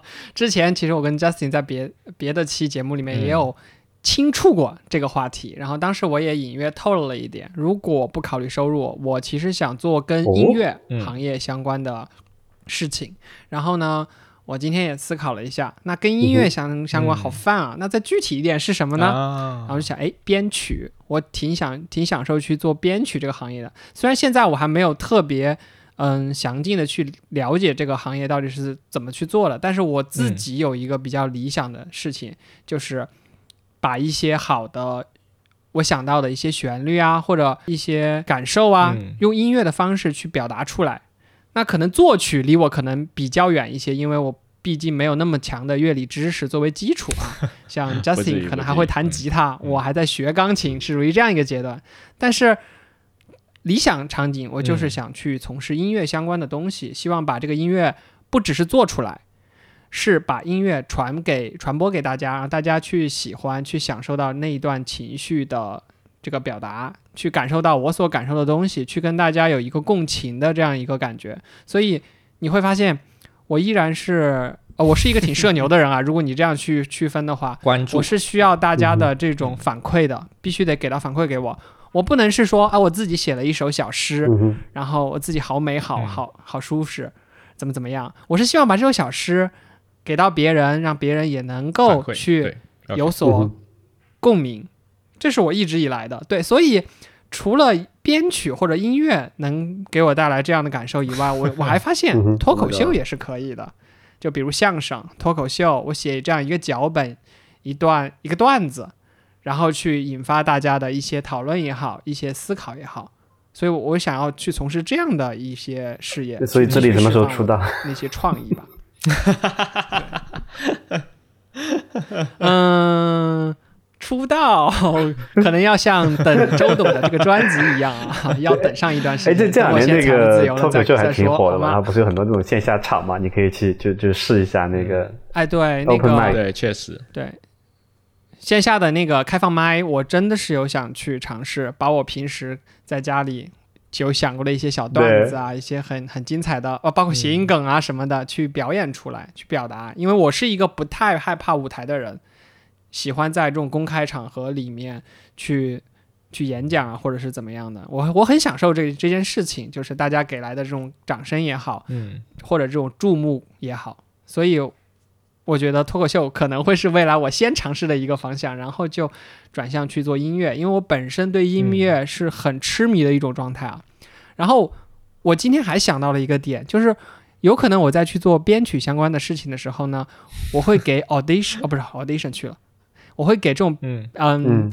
就比如说 audition 吧，去写插件，你知道吗？就是把我之前一些嗯。代码相关的东西又拿回来，我去做音乐音轨相关的东西，说不定我会去做一些网站或者一些小的小程序啊，或者小 app，去跟音乐相关，不管是传播也好，还是制作也好，嗯就是这个老本行感觉嗯丢不掉，你可以把就是提 TensorFlow 升那效率这个编曲那个库拿下来，那个 model 拿下来，然后让他帮你编一下。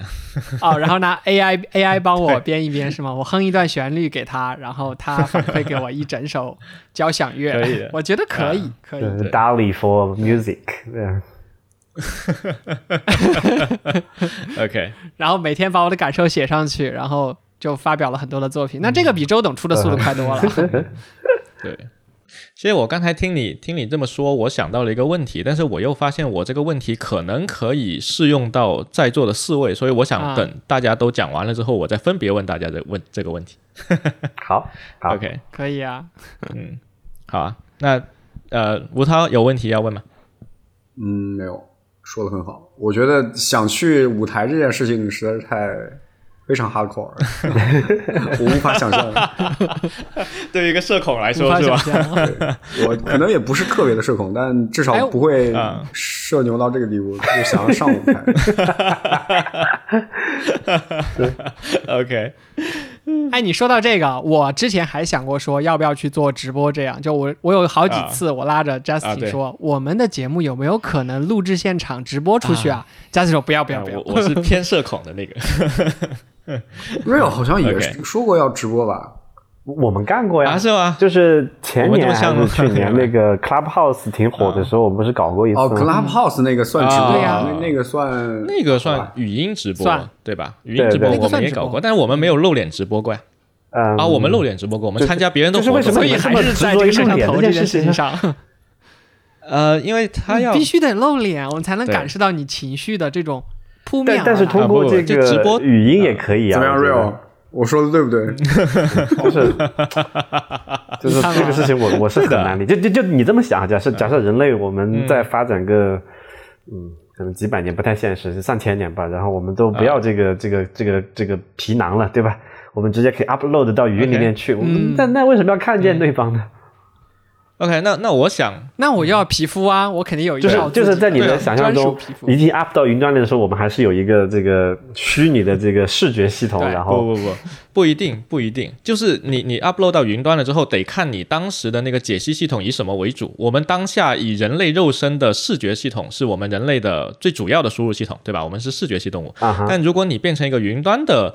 东西了之后，就像那个《攻壳机动队》一样，或者是像那个《死亡代言人》里面那个无所不在又完全不存在的那个 AI 智能一样，它它既没有形状，它又是任何的形状。那这个时候，你到底以什么样的系统为你的最主要的输入系统呢？那就取决于你会变成一个什么东西。它不一定是个视觉系统，但它可能会变成一个别的东西。我的想法就是说，如果我们都这个 technically，我们都直接神经元互联了，对吧？假设还有神经元的话。就是为什么还要这个？就是毕竟视觉也是一种介质嘛，对吧？对，就为什么还需要介质，对吧？我们可以直接。问问题是你这样讨论的时候，就是我们直接零一零一神元互联的话，那那是另一种 form 的人，就是你已经是人类的另外一个形态了。那你你你再讨论这个视觉就没有意义了。那我们目前不是这样。对，活在当下，我们没有看到那个新的东西出来。是，就我我是觉得，就像我我因为我我我做了这么多年的这个音频节目嘛，好像从来没有一次说，哎，我说一定要看到对方，然后这个节目才能够做得出来。嗯，你就好像写书一样，就好像你你读一个人，我你读一本作者的，啊不，你读一本作者写的书，你并不会想要认识这个作者，就。就啊，对，音频节目可能也是一样的，对，就这个感觉是，对对是，对对于听众来说，他听我们的音频是其实是足够了。但我其实我们俩刚才是在说那个打开摄像头，我们互相聊天的时候的那种感觉，嗯，呃，主要还是因为我们俩都是话痨，然后如果不这样做的话，我们实在太容易抢话了。这在过去的节目里面 频频出现，所以它是一个约束机制，对吧？对，啊，是一个优化这件事情，我也觉得挺那个，就是抢话不是很自然的一件事嘛，就是抢话是 talk show 的一部分，呃，是。Podcast 的一部分，就我们我跟 Rio 从来没有纠结过要不要抢话这件事情。如果一个人说的话，另被另外一个人的声音盖过去了，那后期切一下，就让大家都能听见就好啊。对对对，那这种程度的抢话，我也觉得是可以接受的。但是我们以前经常抢到，就是连着几分钟时间都只有一个人在讲。OK，totally fine，这个就怕打断而没有不，这里有一个问题，就是不管是我在讲还是智利在讲，另外一个人他其实听的过程中产生了好多 idea 的，他想表达，但是呢。因因为另一个人正在讲，他不好去打断，而使得这些想法没有办法给他表达出来，我觉得是一个损失。就至少我们两个人觉得说，啊，应该让这些想法给跑出来啊，录到节目里面去。于是就产生了这样的一个互动机制啊，而且关键我们觉得挺舒服的，没有什么问题。我明白了，就是你们这个组合是两个郭德纲，缺一个于谦。郭德纲，郭德纲。OK，对对对，嗯，缺个于谦，于谦，我尽量去充当于谦这个角色。不过。我还是更想去走到台前的，就是回到刚才我说的那个那个点上。对，呃，我不是一个就是喜欢作品安静的在那里的一个人，我的个性可能性格驱使我这样，希望能够带着作品一起去跟大家呃去分享。我是个分享欲爆棚的人。可以可以，好，那这个是自立的部分，那下一位是谁先来呢？Rio 还是吴涛？呃，都可以，啊吴涛你先来吧。如果我去考虑收入，先来吧。对对，他必须会去滑雪啊。滑雪是好像是一个 subset 吧？我觉得可能如果不用考虑收入，我会想当一个探索者，就是探索者。OK，哪里探索？比如说去先把所有的雪场滑一遍的。我们。我有一个群，我有一个群就叫滑遍全球，然后想要先把 全球所有的好的雪场滑一遍，然后户外 in general 都会想要尝试一下，然后嗯，骑摩托车，我我是我是一个不那么狂热的摩托车爱好者，但是我还是很想要多骑，就是比如说美国有一条很经典的摩托车路线叫 Zam，就是呃，包括这本书其实最近也挺火的，叫《禅与摩托车维修艺术》。然后啊，对，对，Zam 的那条线，我想要骑一下。然后包括什么，从从欧洲的最北部骑到南非这种路线之类的。然后探索者的意义就是，你会，你们知不知道，手机上有一个 app 叫做呃地图迷雾之类的，我名字我忘了，就是你可以就是开了哪些？对，用你的 location 去解锁解锁各个地图的，探索这个世界上的 fog of war，然后你可以解锁很多很多地方。你跟我对，总体来说就是去各种各样的地方。然后，嗯，我还想要搞些可能跟航空有呃航天有关的事情，如果可能的话，就比如说火箭啊之类的，就因为。呃，我小时候很崇敬的一个人叫卡尔萨根，就是一个美国的科普作者。他做过一一套节目叫《Cosmos》，是已经很有点老了吧，八十年代九十年代的《Cosmos》。嗯，然后里面有一句话是 “Space the final frontier”，然后这句话可能。对我产生了挺重的影响。然后虽然我是一个星战迷，但是那个太空迷航就是 Star Trek 里面也是会有这句话 “Space the final frontier”。然后呃，人们会去探索宇宙啊之类的。就是我想，虽然我们离那个时代还非常非常遥远，但是至少目前人类站在一个探索太空的启蒙时代。然后如果能够参与到这项这项这项事业里面来的话，应该是我觉得很很伟大的一件事，很或者说个人觉得非常有意义的一件事情。哎，我有一个问题啊，我就好好奇。我觉得你刚才想要探索的这些东西真的很有趣，我也很想看。你探索的过程会直播出来，或者做成短视频放到 B 站吗？我其实是 我应该是没有办法实现这个理想，因为这个无需考虑收入这个条件，我是达不到的。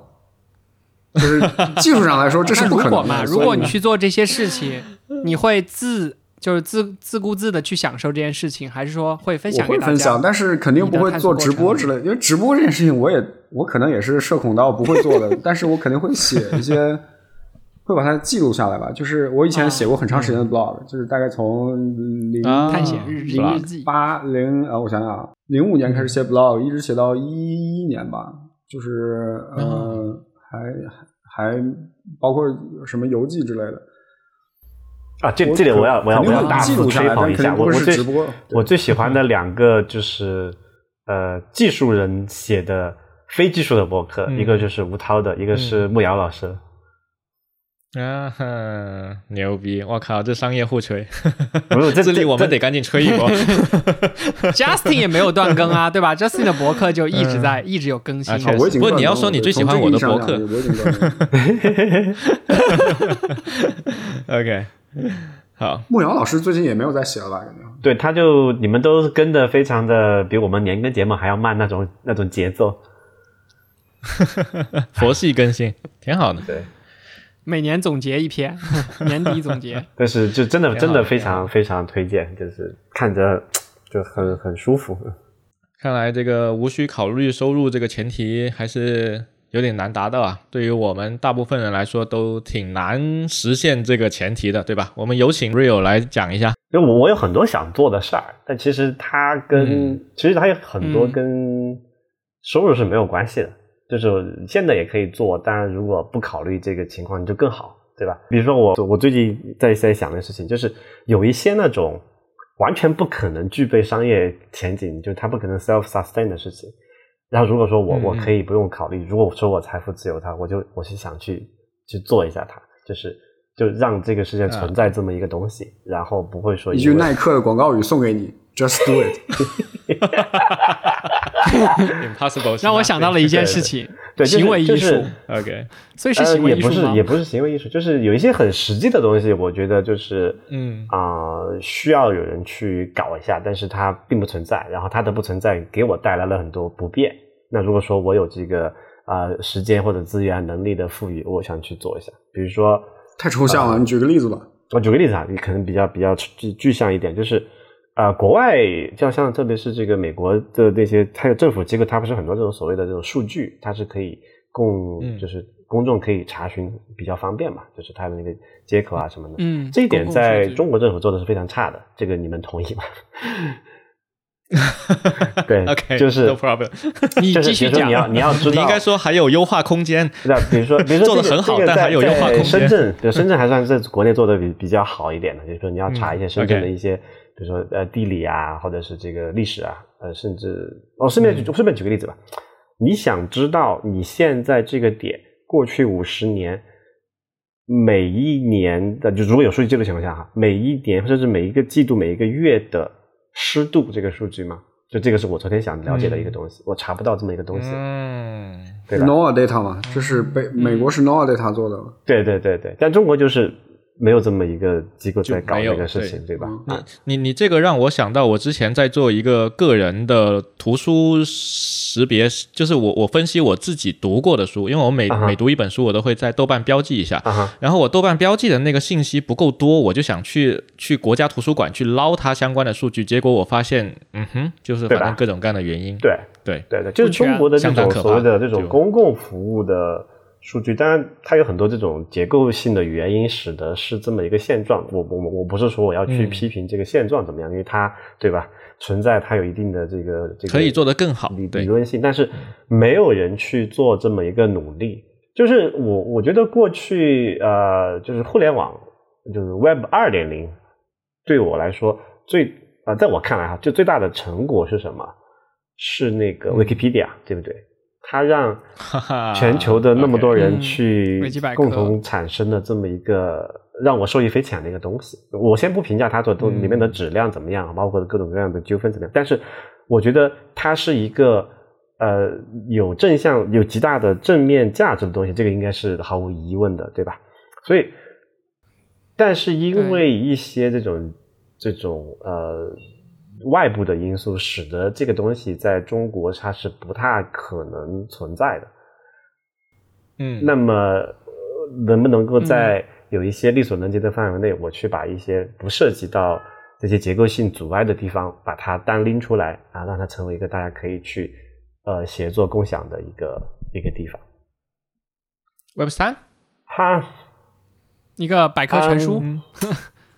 对，但是就是你们也你们我们都是做技术嘛，就其实里面就牵涉到很多这样的这种这种阻碍，然后这种阻碍是很难非技术的非技术被被技术的原因去解决的，所以所以我想说，如果我我我不用考虑这些所有的这些问题的话，我我可以去做一些说，哎，那我们用商业化的角度去运作这个东西会会怎么样？然后呃，不是说是不是说让它赚钱，而是说啊，有人出这么一个资源，然后我们去找一。堆有这么一呃共同想法的人，但他可能也是限于上说他得他得考虑谋生啊，他得考虑这个这个赚钱啊，他他有这个理想，但他没有没有能力来做这个事情的人嘛，对吧？所以，我我这个是我想想做的一个事情。那还有其他呃很多事情也也想做啊，比如说，哎，我之前做节目的这个这个播客节目的最大的一个动机是说，哎，我想去跟很多我觉得有意思的这个人去聊。天，然后对，然后呃，如果能够把这个过程分享下来，当然更好。那如果说他不愿意或者没有这个这个契机，也也也还 OK。但至少我觉得到目前为止，我做了很多东西，我还是觉得呃比较不能说完全满意吧，比较满意。但是这个事情显然它是需要有一些这个资源来支撑的，对吧？最大的就是时间嘛。那时间就是说，如果你要去上班赚钱的话，你可能没有那么没有那么多时间去做这些事情。那如果说完全不用考虑这个问题的话，我可以有更多的时间和这个这个这个呃空闲跟这个资源去去看一些更我觉得更好玩的事情，然后把它啊记录下来或者不记录下来，这个都都无所谓，就满足我自己的一个呃好奇心吧。嗯。那如果记录下来，其实就是实现了周更，是不是？怎么突然就周更了？就如果你不用考虑，就可以周更。也不一定哈，因为其实你要像我们做节目，你们也做节目，就是它后期的工作还是挺挺费劲的。那其实你要花时间在后期的话，也会减少你有时间去。探索的嘛，就是刚才我才说探索。如果无需考虑收入的话，你就会有一个团队来做这个。如果无需考虑后期的话，你想去，你想做成周更节目吗？有两个问题，就是我不觉得说后期是可以完全交给别人的。就我我经常就我们有一个播客小群嘛，其实在我这个问题我已经看到过他们讨论过好多次了哈，就是说，哎，能不能出钱找一个剪辑的人帮我把这个节目剪好？对吧？这是一个我们很多做播客的人想想想解决的一个问题。我和智利也讨论过这个问题。我们上周还在讨论。就我告诉你 我的想法哈，就是说，好像不行。它就好像写写字一样，就是说你你你写完一个文字，说哎，有个编辑可以帮你编辑一下，但是那个字还是你自己得写的，对吧？然后你你写博客的时候，你也不会找人帮你编辑一下，你可以说把找一个人帮你这个因为我我最喜欢的美国的一个一一几个几个人，他们写博客的时候，他们会有一个一段话，他说这个特别感谢谁谁谁对这个文章提出了一些这个这个反馈，对吧？就他在公开发表之前，他会找几个三五个呃朋友，他他觉得在这个方面能够给他一些这种反馈的人，然后他会根据他们的反馈做一些修正。就这个是我觉得我能够接受的最大的幅度。但是说你说我把你说让我把写了一个东西完全交一个音乐人，他再把它。集结成册，然后再出一个书，这个事情我觉得我我很难接受，就是完全没有我在后期的参与。就就是节目的后期其实跟这个有点像，就是最终它要呈现出什么一个样子，我希望我是说我能够在最后那一个把关的那个地方，我知道说，哎，这个地方要怎么怎么改的那个人，对，是一个对，是 control freak，对。就后期其实也是整个节目创作的一部分嘛，甚至是很重要的一部分。我们从哪期开始，我们都在后面会标注掉这一期后期小哥是谁。其实，对对对对，剪辑就是一个创一个创作过程，它只不过是把整个节目的编排，整个呃，其实有时候甚至有时候会定调，因为我们会删删掉一些东西，然后会调整一些一些顺序。所以所以就说，呃，如果我刚才这个这个大的前提是说无需考虑收入的话，其实我我想说的就是，其实无需考虑时间的话，对吧？那你想去做什么？嗯，那我可能更更愿意更愿意花时间去 explore 去探索。就刚才讲吴涛讲的那个叫做这个做一个世界的探索者。但我这个世界不一定是一个物理的，我要去到某一个地方，这不一定啊。但它是一个 必须的一个方法，那可能也也也得去。但我觉得可能更多是就是精神上的去 explore 一些我感兴趣的话题，就是一些我从来没有接触过的人、事情、行业什么的。然后我觉得这个是我想。就如果无如果无需考虑这个这个约束的话，我想去做这做的一个事情。OK，啊，前面几位老铁啊，越讲越大这个话题，我作为一个最后回答这个 问题的人，压力有点大，该讲的都被讲完了。嗯，不考虑收入的话，其实这个这个问题非常非常的难回答，要不也不会作为我们节目的灵魂三问了，对吧？对，就是很难回答的一个问题。对。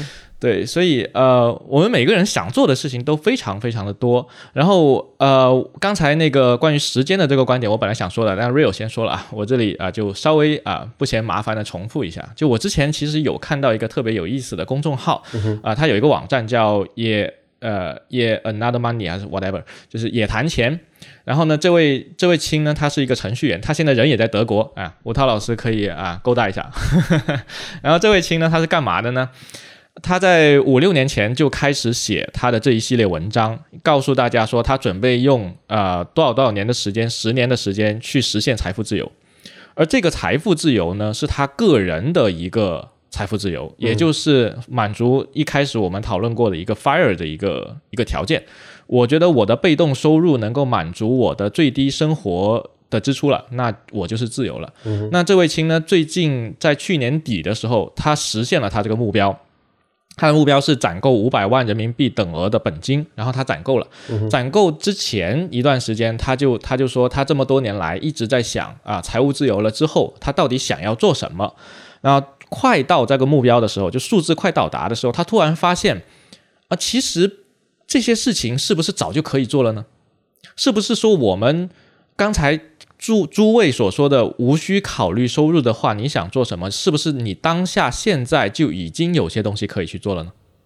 对吧？嗯。所以我当时就就在想这个问题的时候，我就在想，呃，我小时候最喜欢，我最想做，我一直在做且从来不放弃的。刚才也智力也说了，我博客从来就没有断更，我一零年写到现在，对吧？十几年了，它还是一直在更新，虽然更新频率不高。我最想做的就是写作。那那写作我现在不能写吗？OK，我非得财务自由了之后我才去写嘛，对吧？那那我就想问自立，你刚才说你想做音乐，那你现在不能啊 打开你的 Audition，然后开始随便鼓捣鼓捣吗？对吧？对吧？就很多事情其实现在就已经可以开始去做了，但是我们其实呃无需考虑收入的这一点，它最对于我们每一个人最大的约束就在于我们每一个人每天有且只有二十四小时。对吧？嗯，去掉睡觉八个小时，我们就剩十六个小时了。对，这这些时间，假如我卖给一家良心的公司，他只让我上八小时的班，那我还剩八小时，那始终我还是卖掉了一半的时间。所以时间其实才是我们需要考虑的最大的一个问题，对吧？嗯，那也就是说，换言之，我拥有了全天二十四小时我可以自由支配的时间的前提下，我到底想去做什么？然后我就想到，嗯，作为一个程序员，一个职业程序员和一个程序爱好者。啊，当然，像 Real 这样的一个啊天才程序员，其实还是比较少见的。那我意思是，那种就是科技爱好者，就的的区别，其实在于说，我们可能每天会花大量的时间在练习写代码这件事情上啊。你不是刻意去习练习，而是说你你就一直在做这件事情。这就好像路上你遇到一个的士司机。你别以为的士司机他可能车技不一定有你好，但实际上他每天开十几个小时车呢，他车技肯定比你好很多的，这个是毋庸置疑的。这就让我想到了一个点，就是门外汉和职业人士之间，他始终是有一个练习时长的区别在里面的。我最近去。对，这个这个感受，其实当我只做程序员的时候，我没有特别深的感受。我一直觉得，其实我可能也没有那么的呃大的差别。我如果作为一个业余爱好者，我可能也可以做得这个样子。但直到后来我去健身房找专业的教练去去去训练我的时候，我就发现，哦，仅仅是健身这一件事情，你多花一点时间和少花一点时间就截然不同的效果。那我最近去学吉他也。也也重复的印证了这一个想法，所以我在想，哦，我现在可以完全的支配我自己的时间了，那么我应该做什么？我可能会去找到其中的几个我感兴趣的方向，然后尝试去以职业化的身份去学习。啊，比如说自立，你想做一个更接近用户的人啊的的的事业，所以你慢慢转成了一个设计师，你可以更靠近用户一点点。那是不是如果我想去研究一个产品，它啊用户怎么去使用它，我这个产品的设计逻辑是怎么样的？是不是我可以先转职成一个产品经理呢？对吧？毕竟我无需考虑收入，那我做什么工作其实都可以，对吧？然后像 前段时间那个，就是有那么一个人，他他为了去开一个唱片店，他事先。跑过去一家黑胶唱片店打工，去调研当下中国的黑胶市场到底是不是有足够大的市场满足他未来自己开一家黑胶店。那么别人可以这样做，我都已经无需考虑收入了，我是不是也可以去呃去成为一个职业的某某某，然后去尝试一下真正专业的去做这件事情，它到底是一个什么样的结果，然后我才会知道下一步。所以，结合我最想做的写作这件事情，那也许我应该去上个课，去去中大上个中文系什么之类的，还是去出版社打个工。嗯啊，anyway，就是这个是我想到的，可能我会去职业化的从事一个事情，去找出这里面我到底应该做哪些，以及我是不是适合做这件事情。对，哎，Justin，这个让我想起一个事儿哈，就是你知道有些公司对吧？有些那种那种就是完全你觉得。呃，收入因为很多公司那种比较低的低端的岗位，它其实收入很少的嘛，就是工资啊什么的，对吧？但偏偏呢，有些人对吧，天天开着豪车来干那个岗位的事情，什么鬼？体验生活吗？开着法拉利过来体验生活，对，就这么一个情况。我我觉得他实在想干这样的 干这样的事。啊，也不至于，也不至于，还是想当一个文字工作者吧？也不至于，也不对嘛？只是说通过一个职业化的培训。对，那个哪天 Justin 把把那个什么股票期权什么都变现一卖，然后他跑去这个编辑部当一个小编，对吧？拿着几千块钱的这个什么鬼收入，就去干这个事了。他他可能做得出来的。不不不。我我肯定不会当小编的，因为我我我经常会写一些书评。那如果有有有有阅读我那个书评的朋友就知道，那个小编其实很难当很难做的，尤其是在中文出版业这个 行业。对啊，我就不吐槽他们了，都是他们的工作，没办法。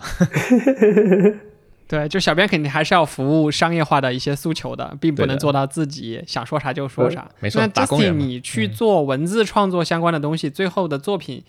形态，你比较理想的会是什么？比如说出书吗？还是？呃，我脑袋里面可能会想到的是，我想先学一下如何写小说。啊，那那我我看了非常非常多的这些，我我挺喜欢读小说的。然后我看了非常多这些小说的作品，呃，像比如说那个《Before I Go to Sleep》。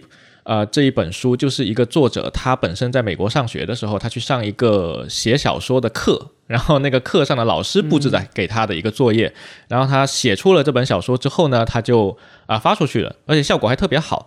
所以我在想，是不是也许通过某种方式去学习啊，职业化的学习可能会是一个更好的途径？我不太确定。对，嗯。所以，所以，所以，Justin 跟资历都是属于什么被被这个写程序耽搁了的艺术家？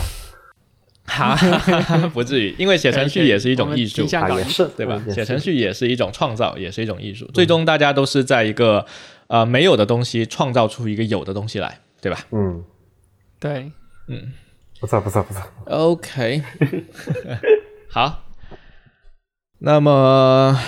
哇，今天聊了多久？我靠，今天聊了已经一个多小时了，挺好的。这一期联动啊，好，那我们风言风语的节目的话呢，其实还有一个传统艺能，就是那个灵魂三问。但我们今天聊的内容全程都特别灵魂啊，其实全程都很灵魂，对，也也特别的那个啥，所以我们直接就跳过这个灵魂三问了啊。但我们我台的话呢，还有一个传统环节，就是由嘉宾来推荐一首歌。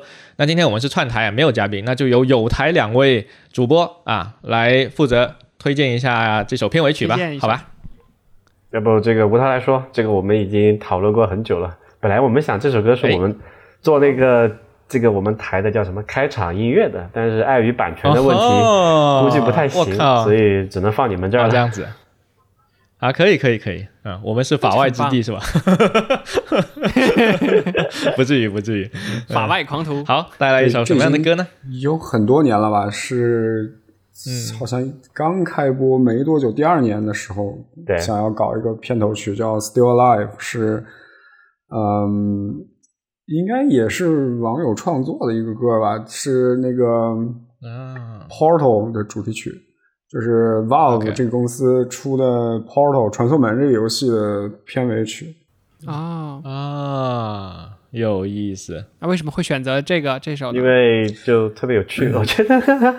因为它呃，《Portal 这个游戏里面，如果你没玩的话，先玩一下，就是暂在这暂停，打穿整个游戏，然后再来听后面的剧透。呃，它。里面的主题就是一个暴走的人工智能，叫 Glados，然后它设下了很多需要传送门光枪才能解决的关卡，然后主角费尽千里、费费尽千辛万苦逃出了这个地下研究设施的时候出的一首片尾曲，然后它就很有意思吧。主要是因为歌词很有意思，然后你结合整个游戏的进程来看的话，也是有很点题的部分。然后它也是人工智能嘛，而且有很多。当时听起来跟软件工程相关的一些梗，比如说 “we are past beta”，“we are releasing on time” 之类的，就啊，有意思，有意思，挺好的。我台很荣幸，他也 很应景。我台很荣幸啊，这个串台就串出来了一台呃一个贵有台的这个片头曲。OK，好，在这里首播啊，首播，好。那么欢乐的时光总是这么的短暂啊！然后以上就是本期节目的全部内容了。如果大家喜欢我们的节目的话呢，请不要忘了给我们风言风语还有内核恐慌点赞、转发、收藏。点赞、转发、收藏。对，你们的关注就是我们更新的动力。呃，您刚刚收听到的节目是内核恐慌，一档尽量贴近计算机科技主题的娱乐 Podcast。我们号称硬核，但是也没有什么干货，想听就听，不想听就别听。我们的网址是 pan dot icu，您可以在网站上找到订阅我们节目的方法以及联络我们节目的方式。如果您期待我们更频繁的更新节目，欢迎您到爱发电为我们捐款，详情可以在我们的网站上找到。先发电后催更，文明催更从你做起。如果您觉得意犹未尽，也可以去收听 Real 和黄海主持的节目《风头圈》，Real 和任宁主持的节目《提线怀旧》，以及基本不由吴涛主持的自弹自唱，当然还有风言风语。好，OK，还是我台的 slogan 比较简单。OK，好，那么最后进一首歌。我台的 slogan 其实也很简单，就一句话：想听就听，不想听就别听。好有意思，我今天第一次 有台的很很有意思，很拽。之前一直听内核恐慌啊，今天第一次听这个主播大大坐在我的这个屏幕里面念出来这一首这一句 slogan，很有趣。好。那么最后进一首歌结束我们今天的节目，好吧？我们下期节目再见，拜拜，拜拜，拜拜。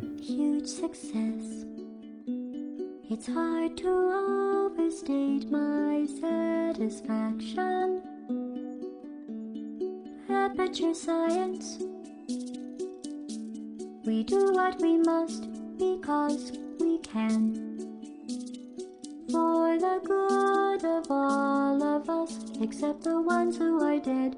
But there's no sense crying over every mistake. You just keep on trying till you run out of cake. And the science gets done, and you make a neat gun for the people who are still alive.